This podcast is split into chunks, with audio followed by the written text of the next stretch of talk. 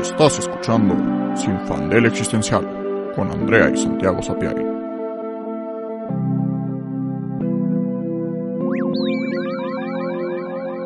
En el episodio de hoy, What's on your mind? ¿Qué está en tu mente?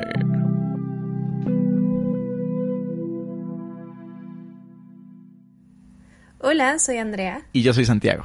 Y en el episodio de hoy vamos a hablar de este algo que comentamos hace unos cuantos episodios, que es cómo hackearte, cómo aprovechar el bug y cómo este hacer que tu mente haga lo que el otro lado de tu mente quiere. si eso tiene sentido. Eh, es algo que habíamos platicado en otro episodio de cómo es que nosotros nos forzamos a hacer cosas, pero de una manera que no es horrible. Porque, pues, como todos estamos muy conscientes, en esta vida hay que hacer muchísimas cosas que no queremos hacer, cosas que dan mucha hueva, cosas que son repetitivas, cosas que a lo mejor te da pánico hacer, aunque parezcan pequeñas, como, no sé, mandar un correo, hacer una llamada, declarar en, el SAT. Eh, esas cosas que, que son parte del día a día. No estamos hablando de un, este, una batalla épica o algo totalmente desconectado de la realidad, sino de cosas que tenemos que hacer diario, pero que a lo mejor se hacen difíciles por cómo estamos, eh, ¿cómo decirlo? Cómo estamos programados. Todo parte de que pensamos que no todos funcionamos igual tenemos una teoría de que todos tenemos un sistema operativo un poquito diferente. Algunos somos Mac, otros Linux, otros Windows, no sé.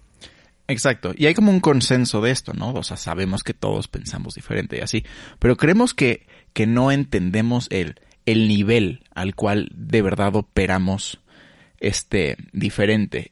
Gran parte de esto surge de TikTok, este, a partir de que Andrea y yo tuvimos TikTok al inicio de la pandemia, el algoritmo nos empezó a los dos a aventar TikToks sobre déficit de atención, ADHD, este, el espectro del autismo y, y, otras formas de neurodivergencia que nosotros decíamos como no manches, sí soy. Y obviamente no para autodiagnosticarnos con TikToks, ¿verdad? Porque pues no es el caso pero como que abrió esta puerta de cuestionar cómo es que pensamos y cómo es que hay cosas que pues tú asumes que son normales para todo el mundo, tú asumes que todos piensan de esta forma y de repente descubres un día que no, como por ejemplo eh, esta cosa que no sé si así se dice en español, pero en inglés es afantasia, me imagino que en español es afantasia, apantasia, something like that. El chiste es que hay mucha gente que tiene esto, que básicamente no pueden pensar eh, visualmente, no piensan en imágenes y piensan en, pues no sé, justo de formas diferentes. Eh, o sea, no, no pueden como visualizar cosas en, en su mente, que pues justo yo sí puedo y siempre he podido, pero es interesante ver TikToks de personas que a sus 20, 30 años de repente descubrieron como, ¿cómo? ¿Ustedes pueden como ver cosas en la cabeza? Y todos como, sí, obvio. Y es como, ¿qué? Eso, eso no tiene sentido. O gente que no tiene, este, ¿cómo se llama? Como... Diálogo interno. Diálogo interno, como una voz en off en su cabeza todo el tiempo, como una narración y que no pueden escucharla. Este, otra vez, nosotros sí, este, sí, si es el caso que ustedes no lo tienen, pues acaban de descubrir que piensan diferente a la mayor parte del mundo. Pero sí, la mayoría del mundo tiene como una voz en off que va narrando y pueden como platicar con ellos mismos, este, y pueden, pues sí, o sea, tienen, piensan en, en diálogo y en, obviamente no es que literalmente lo escuches, pero como que lo escuchas adentro de tu cabeza. Y estas maneras de pensar no son evidentes, justo por eso TikTok fue para nosotros un punto muy interesante. A mí, me salieron una cantidad brutal de TikToks sobre el espectro autista y nunca en mi vida había considerado que podría estar en el espectro autista. No estoy diciendo que lo esté, pero sí definitivamente me identifiqué con muchísimas cosas que yo pensé que eran normales y que todo el mundo se identificaba con eso, o que pensé que eran como una cosa muy personal, o sea, que era como, sí, pues yo soy así porque soy así y ya, o sea, no, no como relacionándolo a ningún tipo de diagnóstico ni nada, solo era como, pues sí, siempre he sido así por cualquier razón. Y es interesante pensar en esto porque como no es algo evidente, a menos que te afecte en tu día a día de una manera muy fuerte, creo que podemos asumir que la mayoría de las personas piensa muy diferente entre ellas, pero que aún así encuentran como un punto en común. A pesar de que, no sé, una persona que no puede visualizar cosas en su cabeza, que no puede imaginarse una manzana, un cubo, lo que sea, es perfectamente capaz de comunicarse perfectamente con otra persona que sí puede.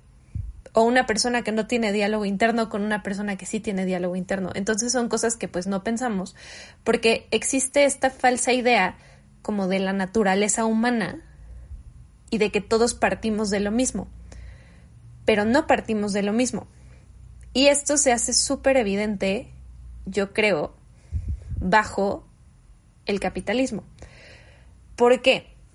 Porque tenemos que trabajar y tenemos que estudiar. Y es típico este rollo de el niño que no da uno en su no da una en su clase de matemáticas, ¿no? Y está como este estereotipo de, ah, pues es que no pone atención, o es que es tonto, es que no sé qué.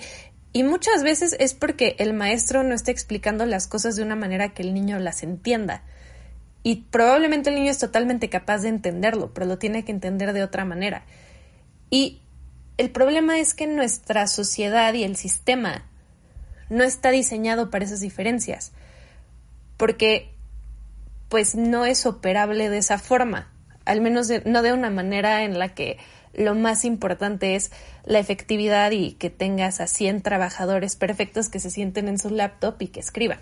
Exacto, o sea, como, el bajo, como bajo el capitalismo tenemos que estar trabajando un chorro de horas haciendo la misma tarea monótona, necesitas trabajadores que sean eficientes a un ritmo constante.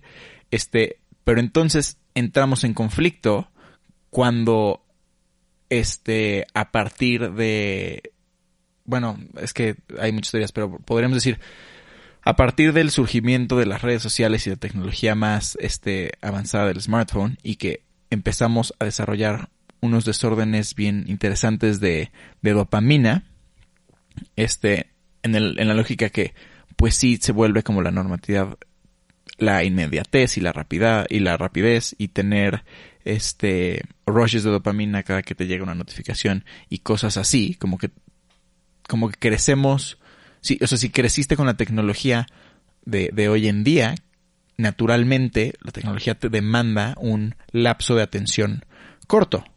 Y, y, y, y, no es que esté mal, o sea, simplemente así funciona la tecnología. Para ver una foto en Instagram y luego ver otra y, y pensar de formas diferentes de, de, una a la otra, pues necesitas, necesitas rapidez y velocidad y tener una atención rápida de, ok, aquí vi un cuarto lleno de plantas y aquí estoy viendo a Kim Kardashian y aquí estoy viendo otras cosas y estás procesando la información en chinga y rápido y tu atención brinca de una cosa a otra. Entonces cuando llegas a la oficina y a la lógica capitalista monótona que tienes que estar sentado trabajando haciendo lo mismo, obviamente no puedes tener, o sea, si vienes de este ritmo de atención, pues no puedes hacerlo o sea, no puedes tener ahora un, un lapso de atención largo y, enfocado como a este nivel, porque así no ha estado operando tu cerebro. Y entonces, pues sí, o sea, creo que por eso ahorita es súper común los diagnósticos de, de ADHD. Y, no para decir que el ADHD no existe, ni, ni mucho menos, pero más bien creo que, o sea, al final en el mundo vivimos como bajo una neuronormatividad ¿no? En una lógica de pues todos pensamos de esta forma, todos funcionamos mentalmente de esta forma, y entonces pues todos podemos hacer lo mismo con las mismas capacidades y el mismo esfuerzo. Y si te sales de eso, tienes un problema este grave y diagnosticable. Pero en realidad la normatividad, la neuronormatividad no, no existe. O sea, no, no es justo, no es, no es natural. Es, es pues también un espectro. Pensamos de formas diferentes. Como estos ejemplos de la fantasía o de no tener monólogos internos. O simplemente que igual y piensas de forma más espacial o piensas de forma este más no sé igual piensas en segunda dimensión o igual y lo primero que este percibes siempre es lo visual o igual eres más auditivo. Funcionamos todos de formas diferentes. Y creo que el problema es que lo que a lo que se le da importancia es qué tan productivo eres de acuerdo a eso.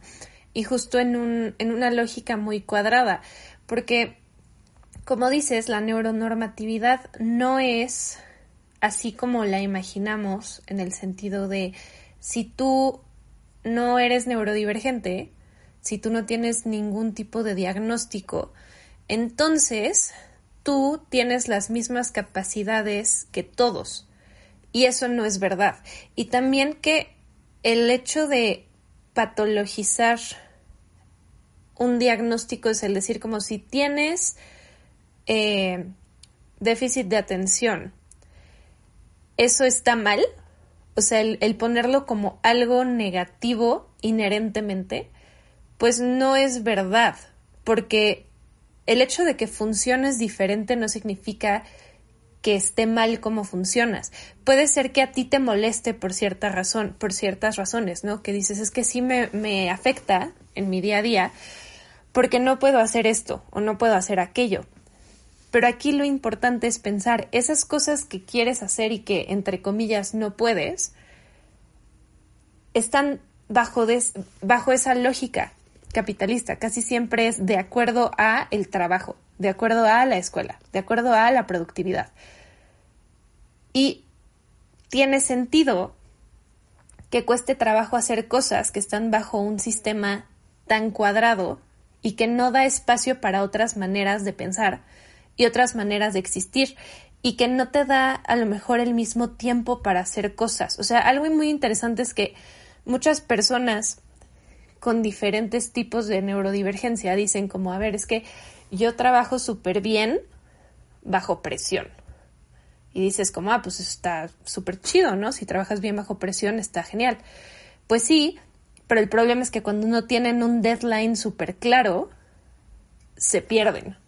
Y si tienen un deadline así de tienes que hacer esto para mañana, te lo sacan en tres segundos. Porque cada quien funciona de una manera diferente. Ahora estamos platicando de esto porque nosotros, justo en este marco de no estamos diagnosticados con nada, pero tenemos sospechas de que tal vez no, nuestras mentes no funcionan exactamente eh, dentro de la normatividad hemos tenido que encontrar formas de hackearnos para hacer las cosas que tenemos que hacer. E, o sea, nuestra mente muchas veces no nos deja hacer las cosas que tenemos que hacer por X o Y. Para mí, la mayor, como el mayor obstáculo es, no puedo hacer cosas que me dan hueva. No, no, o sea, no sé cómo explicar al nivel al que no puedo. No es una situación como de no querer hacerlo, sino es como un bloqueo extraño que no me permite hacerlo. Tengo que encontrar una razón muy poderosa para hacer algo si no quiero hacerlo. Entonces me tengo que autoengañar para creer que sí quiero hacer lo que no quiero hacer. Sí, sí, sí, sí, totalmente. Este, yo en esta lógica de autohackearme, empezó, bueno, más bien lo puedo relacionar con, con toda mi vida, pero justo me di cuenta con TikTok y también con la pandemia, porque cuando empezó la pandemia, este, Andrea y yo empezamos a volvernos locos por el encierro y dijimos, como sabes que vamos, vamos a trabajar, vamos a trabajar un chingo, este, y nos poníamos a escribir, este, guiones diario de que cuatro horas al día, súper intenso. Eh, y ya no sé a qué punto estaba yendo, perdón. Me super fui. Otro punto de la neurodivergencia. Otro punto de la neurodivergencia. No, no sé, tal vez puede ser. No, pero, o sea, creo que creo que más o menos sé a dónde ibas, que el, creo que lo que hicimos nosotros al principio para sacarnos de la monotonía de la pandemia y también como de un sentimiento brutal de no propósito y de que todo estaba en pausa y de que nada tenía sentido, más fuerte que el normal, eh, fue ponernos a escribir. Y escribir tiene esta doble cara de es algo creativo y por lo tanto algo que nos encanta porque somos escritores, pero también es trabajo. Y es muchas veces difícil llegar a ese punto en el que te sientas a escribir. Como que no, no, es nada más tan fácil, no fluye. Perdón, ya me acuerdo que iba. Justo, ok, en esta lógica de que escribíamos diario, no fue nada más como de, ay, pues va, vamos a escribir. Escribíamos específicamente, decidíamos concursos de escritura, que la fecha de entrega era en un mes. O sea, me acuerdo que justo hicimos uno en, en febrero o algo así, porque justo el deadline era algo así como el 5 de marzo y habíamos empezado el 2 de febrero. ¿Los últimos? No me acuerdo. Uno de los guiones, este... Perdón, mi, teléfono. Este... estos últimos episodios de Infandel han sido un poco más informales porque seguimos en nuestras casas por sustos este de índole de COVID, este y protegiendo a entre nosotros y productor y protegiéndonos entre todos. Pero bueno, entonces sí, teléfonos y claxons y sonido desfasado y raro, pero pero todo bien, aquí seguimos. Pero bueno, entonces escogíamos deadlines específicas de un mes. Y, y pues me imagino que, o sea, bueno, para, para la gente que no está tan familiarizada con cómo funciona escribir en general o particularmente escribir un guion, escribir un guion en un mes es, es muy, muy, muy difícil. O sea, no es algo normal la gente no se hace y el estándar es que te tardas, ¿no? Y bueno, creo que justo el, el cliché es que los escritores están sentados en su escritorio viendo una hoja en blanco mil horas y de repente tienen un destello de inspiración y están dos años en su cabaña en el bosque y regresan con su editor con ya, ya tengo la historia, ya la escribí, ya es un bestseller, ¿no? Pero la idea es que se tardan mucho. Nosotros los escribíamos en un mes, que está súper intenso. ¿Cómo? El estándar, o sea, solo ah, para referencia, el estándar para escribir un guion son seis meses. Rápido. Ahí está. O sea, e, ese era lo que estábamos operando. Pues y, y los otros, ajá, y nosotros los em, escribimos en un mes, este, películas, pilotos de serie, así. Y, y, y obviamente no de que, ay, escribimos súper bien y súper rápido, no. Le dedicamos como cinco horas diarias, justo cuatro, y era fue un trabajo súper intenso. Pero justo en esta lógica de que nosotros, como, no, no diría procrastinadores, igual y un poquito de eso, pero también más bien es este rollo de que sí, trabajamos excelente bajo presión. No manches, eh, yo sí soy súper procrastinadora. O sea, yo. Ah, yo también. Es que no quería hablar por ti. Yo, también soy no, súper procrastinadora. O sea, yo. Y, y lo peor es que nadie me cree. Sí, o sea, porque nunca he entregado nada tarde. Nunca en mi vida he entregado nada tarde. Siempre entrego a la hora y perfecto pero siempre lo hago en el último minuto. O sea, en la universidad me dejaban ensayos de 10 páginas y los hacía el día anterior. O sea, que me decían como eso es imposible, o sea, tienes que hacer este ensayo con un mes de anticipación porque el research y no sé qué, lo hacía el día anterior. Porque, porque si no, no encontraba algo en mí que me hiciera sentarme a hacer el ensayo. Exacto. O sea, definitivamente no, como que no existe la motivación. Y ya que tienes el deadline es como, pues, güey, lo haces o lo haces a huevo. O sea, de que ahorita te sientas y lo haces. Y por eso esa mecánica que teníamos de, en un mes se cierra el deadline, pues lo haces. O sea, no, no hay, como opción. Y también el otro super hack que, que encontramos o que más bien aprovechamos el bug es que Andrea, como yo, entiéndonos a cosas densas, este, pues tenemos entre las entre la gama de traumas de la infancia que tenemos. Tenemos el trauma de este people pleasing, es ser el hijo mayor y básicamente somos, perfeccionistas, somos los mayores y somos perfeccionistas, este, y, y no podemos, o sea, no, no podemos permitirnos a nosotros mismos vernos como flojos, débiles, incompetentes, incapaces y no podemos rendirnos ni nada a los ojos de los otros. Entonces, ¿Qué es lo que pasa? Si yo tuviera que escribir un, si cosas densas, si yo tuviera que escribir un libro solo y solo, y yo solito me, di- me dijera como, bueno, voy a escribir un libro en un mes, no lo haría. Bueno, un guion, un libro está muy denso, un guion. Proba- No probablemente, sí, no mames. O Probablemente. sea, eso no sé si juntos Sí, lo no, eh, no, un libro en un mes está- no. Pero un guion en un mes solo, no lo haría. Porque estando solo, diría como, pues ya, o sea, ¿a quién le importa? ¿Qué hueva? Este, porque justo, aunque somos súper perfeccionistas, bueno, aquí llamas yo, aunque soy súper perfeccionista y trabajador y capricornio y lo que quieras, amo, amo echar la hueva. Me fascina descansar y, y no hacer nada y solo, sí, chilear. Este, entonces sí, sí, si no tengo como nada que me motive, hago eso. Solo, sí, sí, descanso y me la paso bien. Pero bueno, entonces, aprovechando este trauma que teníamos Andrea y yo, a la hora de escribir juntos, lo que pasaba es que mutuamente, como habíamos hecho un... Es que ni siquiera era que fuera un compromiso con el otro, pero más bien como nuestro trabajo estaba bajo el escrutinio de otra persona y nuestra este y nuestro compromiso está con, con nosotros mismos estaba bajo el escrutinio de otra persona, no podíamos permitirnos no hacerlo. Porque había días que, más bien, diría que todos los días, cada que nos íbamos a conectar, esas cinco horas a escribir, había una parte que decía como, ay, sí, mejor no. Es un chorro, cinco Ajá. horas, acabamos tarde. Pero, Pero- como te conectabas con el otro, no podía quedarle mal a Andrea. Andrea no podía quedarme mal a mí. Y, y aparte también a la hora de escribir, todo el tiempo hacíamos nuestro mejor esfuerzo porque no podíamos vernos como incompetentes frente Ante el a- otro. ante el otro. Y entonces así trabajamos este increíblemente rápido y, y, y la verdad de forma muy eficaz y, y pues sí, y, y nos hackeamos. Y lo mejor de todo esto es que dirían como de, pues sí, pero, o sea, ¿por qué te importa tanto lo que piense de ti? O sea, si confían el uno en el otro, o sea, si son tan cercanos, como por qué hay tanto issue de lo que el otro va a pensar.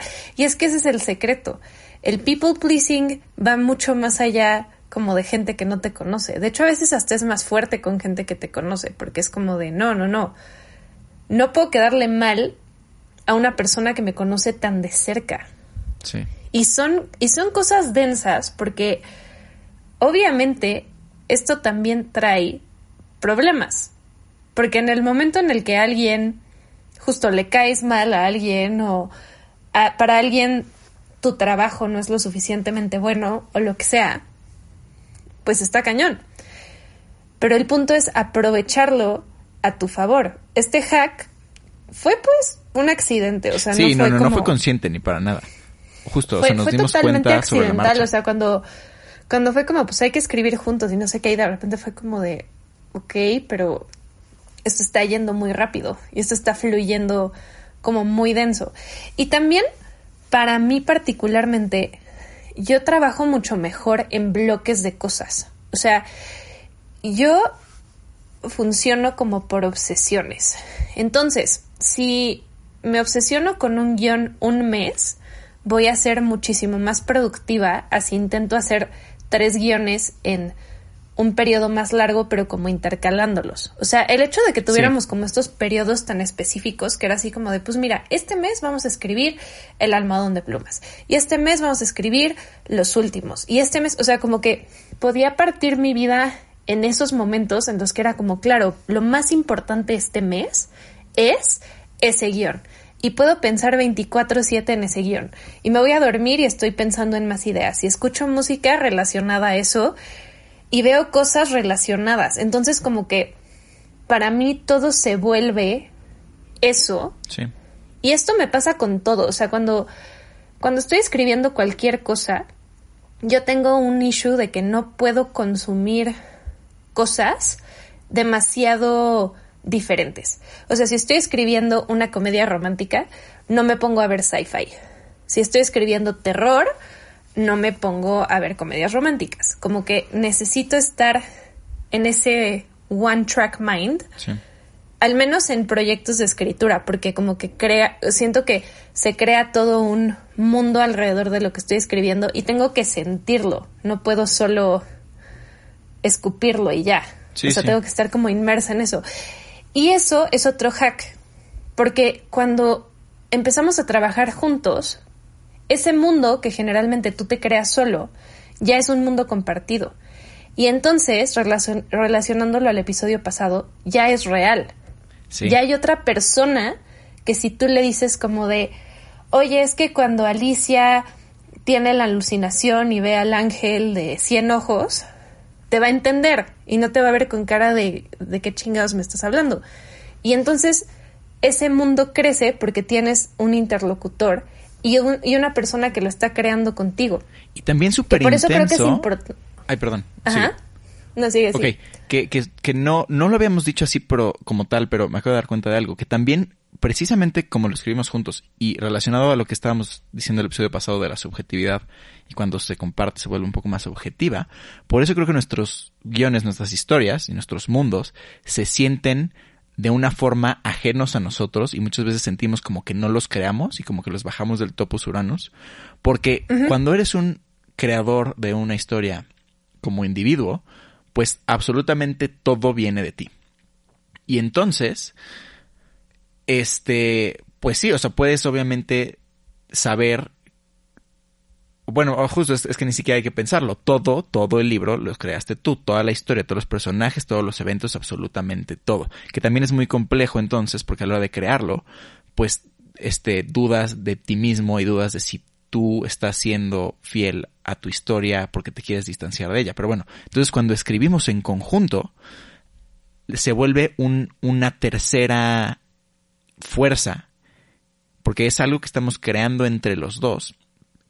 Y entonces como los dos lo estamos creando, no es como que, o sea, los dos estamos dando cachitos y no es como que, ah, tú hiciste este personaje y tú hiciste este momento ni nada. Y ya no nos acordamos. Y no nos o sea, también creo que lo denso es que ya no sé, o sea, la mayoría de las cosas no tengo claro a quién se le ocurrió y se siente muy ajeno. Y también.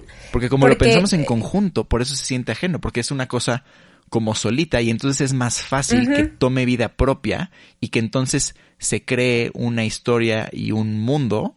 Este digo mundo porque creamos como muchas cosas de fantasía y de ciencia ficción y así, con, con reglas específicas de cómo funciona ese mundo, tan, tan well-rounded y tan lógico porque, porque si yo propongo algo que igual estoy metiendo demasiado de mí mismo que como que no viene al caso, Andrea rápidamente dice como no, eso no va, porque porque ya no es, o sea, no es su historia y no es mi historia, es nuestra historia y entonces es como algo en conjunto que se vuelve una unidad diferente. No sé. No, y es, es esa teoría de que el todo es más que sus partes. Exacto. Estamos creando algo ajeno y que también, volviendo al tema de cómo todos pensamos diferente, yo creo que ese es el mayor hack de productividad en la vida. Y es muy difícil porque está como totalmente eh, sujeto a muchas cosas ajenas a ti. Pero yo creo que lo mejor que puedes hacer es encontrar a alguien con quien tu manera de pensar, y no solo tus ideales, sino la manera en la que tu cerebro funciona, sea muy similar a esa otra persona y hacer equipo. Porque, como hablábamos, o sea, no, creo que no solo nos pasa a nosotros lo de people pleasing, sino también que es muy fácil autoengañarte y tener otra persona que puede ver más allá de tus procesos mentales y decirte como, no, no, no, mira, estás cayendo en esta trampa. O sea, como lo que tú dices de, si propongo algo muy que solo yo voy a entender, más decir como, no, espérate. Pero no solo me vas a decir que no, me vas a decir por qué. Exacto. O sea, me vas a decir exactamente dónde yo solita me estoy haciendo una trampa. Sí. Y creo que ese es el secreto, encontrar a alguien con quien mentalmente y en lo que sea que vayas a hacer, o sea, puede ser justo algo creativo o no, pero tener a alguien que te entienda a ese nivel funciona porque no tienes la posibilidad de autoengañarte y de encerrarte en tu mente y de contarte el cuento. ¿Qué es lo que generalmente pasa con la productividad? No es que no, no quiera ser productivo, es que es muy fácil decir, bueno, lo hago mañana. Cuando tienes a otra persona ahí que te ve y que como que está dispuesto a decirte que te estás mamando, pues tienes como esa accountability. No sé qué palabra es, pero tienes... Sí, no sé. Terrible. El Spanglish. El Spanglish. Sí, pero eres, ajá, como, ajá, eso. Accountable. Exacto, accountable, sí. No, te puedes hacer güey, pues. Exacto. Y creo que eso es lo, eso es, es de, de, las mejores cosas. También algo ya en un nivel personal que no es, no es necesario hacer como en equipo, pero que a mí me ha funcionado mucho es todo este rollo de como mejorarte a ti mismo, nunca me lo he creído al 100. O sea, este rollo como de self-care, así de haz ejercicio en la mañana y ponte una mascarilla y luego prende una vela y eh, ya saben como todo ese rollo de que eso va a hacer que tu vida cambie y sea lo mejor del mundo y lo que sea. Jamás me lo he creído, pero sí llegó un punto en el que dije como, sí quiero como tener una rutina en la mañana o un algo que me haga sentir que mis días están como más ordenados, ¿no? O sea, algo para mí. Y encontré una que me funciona y sí involucra levantarme a las 6 de la mañana y hacer yoga, ¿no? Y sí involucra eh, prender una vela y eh, escribir y lo que sea. Pero el punto para mí no fue eso, porque ya lo había intentado antes y me había costado mucho trabajo. O sea, cualquier rutina en la mañana, porque yo no soy persona que se levanta en la mañana temprano. Siempre me había costado trabajo. Hasta que logré cambiar el enfoque en mi cabeza de por qué lo estaba haciendo. Hasta que me di cuenta que era como, no, espérate, estoy haciendo esto para tener más tiempo yo sola. O sea, para mí el como main drive fue necesito tiempo en el que nadie me esté chingando. Y ese momento va a ser a las 6 de la mañana, porque después ya valió. Y como que encontré ese pedacito como de motivación que sé que no se va a ir nunca. O sea, que no es algo como arbitrario, como, ah, quiero bajar de peso y ser el estereotipo de belleza, ¿no? Que es como, o sea, sí, pero todo eso es como una presión externa.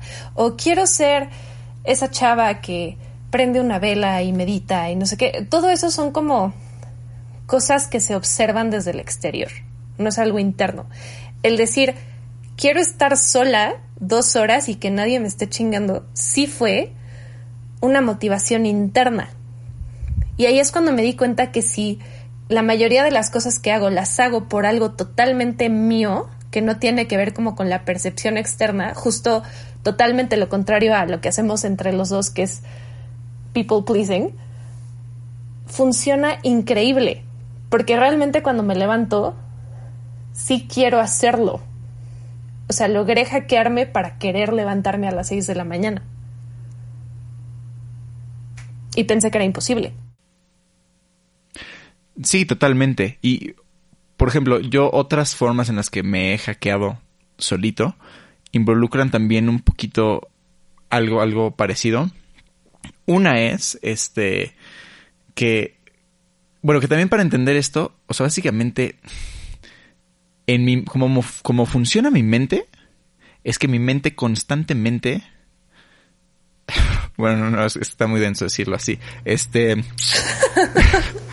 no, no quiere hacer nada, básicamente, digámoslo así, no quiere hacer nada está, está harta y, y sí, o sea, como que la tentación de solo rendirse está ahí todo el tiempo. Y, y, y la, la tentación también como de sentirme de la chingada todo el día también está ahí súper fácil. Y la forma en la que no me siento de la chingada todo el día, particularmente en la pandemia, que cuando tu tiempo depende totalmente de ti, no hay como factores externos que te distraen y te hacen feliz, este, ha sido que yo también odio las mañanas, este, bueno, despertarme temprano y detesto con toda mi vida el ejercicio como, como funciona en la sociedad y como se ve en la sociedad. Pero fue despertarme temprano para salir a caminar. Literalmente solo caminar. No es que sea ejercicio de alto rendimiento, pero es hacer algo. ¿no? Y hacer eso, como que me, me hackeé en el sentido de que con tan solo salir a caminar todas las mañanas, siento como que ya hice algo. Como que ya hice algo que vale la pena, ya hice algo productivo Y entonces, si el resto del día, este, no, entre comillas, hice nada productivo o, lo que sea, no me siento de la chingada todo el día y culpable por no hacer nada. Porque justo, o sea, también está interesante, creo que también nos detengamos a ver esto. Criticamos mucho el capitalismo en este podcast, pero nosotros somos, o sea, no lo criticamos como, como externos a él. Nosotros somos grandes, grandes víctimas del capitalismo, no del consumismo como tal, pero de la lógica productiva. O sea, pues, somos unos no workaholics. Sé si víctimas, bueno, no sé si víctimas, creo que más bien somos unos pendejos a veces en ese sentido. Sí. O sea, somos participantes, somos participantes. porque víctimas no somos, víctimas no somos, somos muy privilegiados. Entonces creo que más bien lo hemos eh, lo hemos hecho a nuestro modo eso sí lo puedo decir. O sea, lo hemos logrado cambiar para que sea útil también para nosotros, pero sí caemos muchísimo en la lógica capitalista.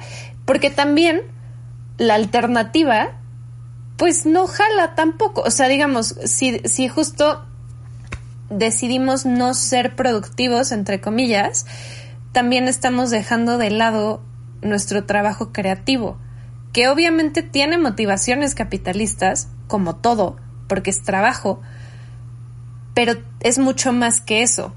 Entonces, eh, como que eh, encontramos muy difícil, especialmente nosotros, divorciarnos de la lógica capitalista. Una, porque materialmente es imposible. No es como que somos millonarios y podemos solo irnos ahí a no hacer nada y hanguear. Pero además porque implicaría renunciar a una parte grande de nuestra identidad y es difícil afrontar eso. O sea, justo este rollo que decías, como yo soy Capricornio y entonces workaholic, y yo soy Aries, entonces yo soy toda intensa. Sin esa parte de nosotros, o sea, si no somos escritores, si no somos productivos y eficaces y rápidos, se nos va una parte muy grande de nosotros y es difícil afrontar eso. Sí, sí, exacto. Sí, a lo que me refería, justo, víctimas no era la palabra. Lo que quería decir es que no somos inmunes al capitalismo, porque creo que al final justo nadie lo es. Entonces, este, obviamente, aunque lo estamos trabajando y lo que quieras, este, seguimos a, hasta cierto punto valorando a nosotros mismos según nuestro nivel de productividad, ¿no? Como como dice el capitalismo, eres valioso en medida de qué tan productivo eres. Entonces, pues sí, regresando a este punto, hacer esto hace que, ok, hice algo, entonces, este, valgo algo. Obviamente, os estamos entrando en rollos densos de que esto no es ideal, ¿no? O sea, ideal sería superar estos traumas, ideal sería no ser people pleaser y lo que quieras. Pero al final, creo que también, y no para rendirnos, pero creo que también esta idea de que puedes superar todas tus barreras psicológicas y todos tus traumas y todos tus, este, mm, digamos, defectos de personalidad, este, es imposible. Y además, no creo que sea deseable. No. O sea, es imposible y además como que, pues no, o sea, también creo que es regresar un poco al rollo de patologizar todo. Exacto. decir como, mira, tuviste este trauma en la infancia y te hizo ser de esta forma. Pues ok, si eso no te estorba, si eso no te molesta, si hiciste las paces con eso, a lo mejor no es algo que tengas que cambiar forzosamente. O sea, no significa que entonces no vas a trabajar en ti mismo y no vas a ir a terapia y no vas a pensar en estas cosas, pero existen, manera, existen maneras de resignificar todo lo que eres y, y, tus partes oscuras también. O sea, no, yo no creo que exista una persona que no tenga oscuridad y que no tenga demonios y que no tenga, pues no sé, tristeza, eh, enojo, cosas guardadas, cosas que lo impulsan y no se da cuenta, porque al final todo eso es ser humano. Exacto, y para relacionarlo con un tema mágico que nos encanta, creo que es precisamente la idea del shadow self todos tenemos un shadow self, que es exactamente eso, nuestra oscuridad, nuestros demonios, nuestros traumas, nuestros miedos. No es, es, es muy normal en, en la cultura occidental. Occidental, este, no, sí, occidental, perdón, se me super fue. Occidental. negar, negar el shadow self, reprimirlo y hacer como que no existe. Pero el shadow self siempre está ahí y no importa cuánto lo trabaje, siempre está ahí. Y negarlo solo le da chance de crecer en la oscuridad para que ataque más fuerte. Este, pero sí, sí, negarlo, negar el shadow self solo lo hace más fuerte y hace que entonces te controle a forma de impulsos sin que te des cuenta y entonces vale madres tu vida también. Entonces creo que más bien, más que negar el shadow self, tenemos que aceptar que hay lados de nuestra personalidad que no nos gustan y que no nos van a gustar nunca. ¿No? Y, y que todas las personas, todas las personas tenemos vicios, tenemos un vicio de algo. Todas tenemos un vicio.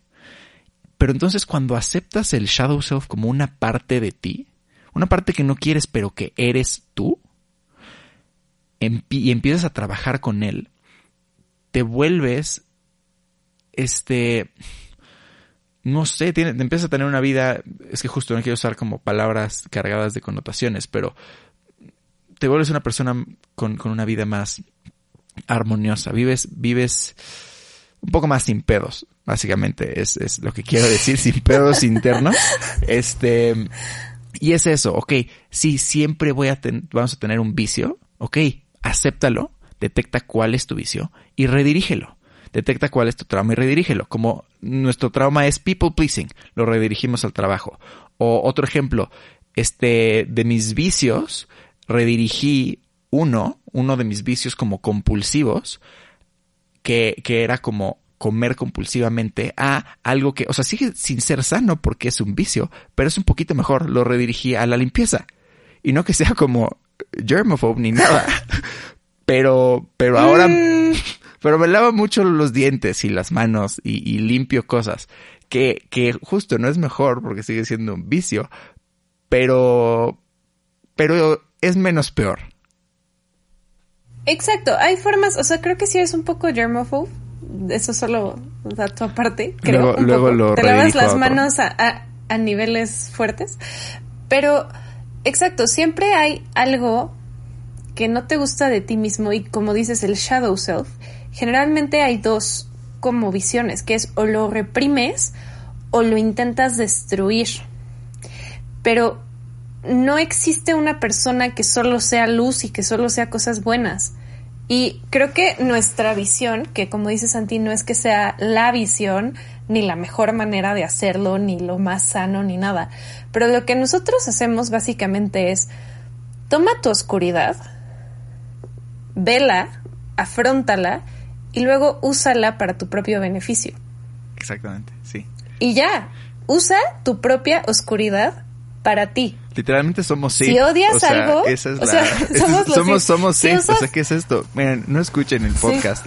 o sea, más bien, no tomen nuestras recomendaciones como, o sea, nosotros no somos psicólogos ni seres de luz, ¿ok? Estamos siendo completamente realistas y crudos. Somos Sith, usa, tu odio, usa tu odio, Anakin. Pero sí, o sea, no mames, no somos Jedi, ¿ok? Somos, somos, la, la normatividad es ser un Grey Jedi es, es justo usar tu oscuridad y usar la luz y, encontrarte a ti mismo en medio, porque no puede ser pura luz y tampoco te puedes ir a la oscuridad totalmente, pero tienes que usar las dos porque eres las dos.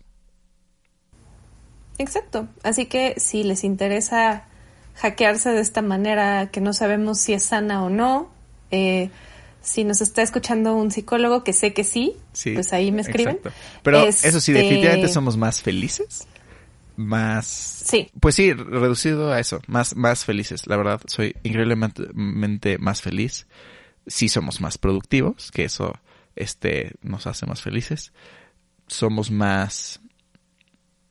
Y creo que también, no sé, ha funcionado de formas este misteriosas e inesperadas porque también el, el volvernos tan productivos nos ha hecho reflexionar sobre la producción y sobre el nivel de, de workaholics que somos, que justo creo que es un buen punto para haber vivido esta intensidad de workaholismo a esta edad, para después revalorar nuestras vidas y replantear qué queremos en nuestro futuro. Y, y, pues sí, solo constantemente usar nuestra oscuridad y nuestra luz de diferentes formas para simplemente llevarla mejor hasta que nos lleve el abismo.